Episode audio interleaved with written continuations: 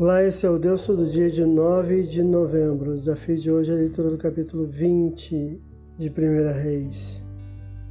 O rei sírio junta seu exército e uma confederação de mais de 30 reis guerreia contra a cidade real, Samaria, enviando mensagem de apropriação aceita inicialmente pelo rei de Israel, que após reunião com anciãos de Israel não consentiu, provocando preparação de embate dos sírios.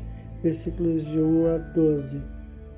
Um profeta anônimo informa a Acabe a vitória miraculosa concedida pelo Senhor, versículos 13 a 21, assim como o retorno dos sírios que preparam-se para a nova peleja no ano seguinte, versículo 22 a 27.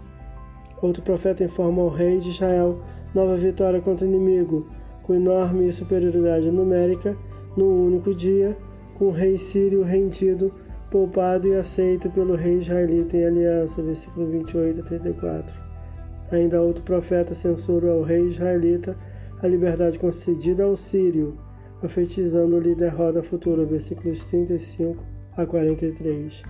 Esse é o Deus todo dia. Boa que você possa ouvir Deus falar através da sua palavra.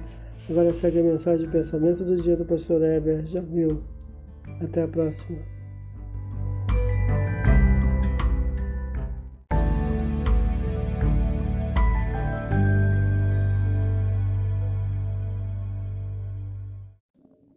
Pensamento do dia. Quanto mais cheio da palavra de Deus, mais seremos abençoadores com as palavras.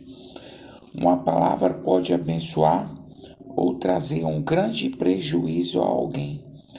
Que sejamos bênçãos.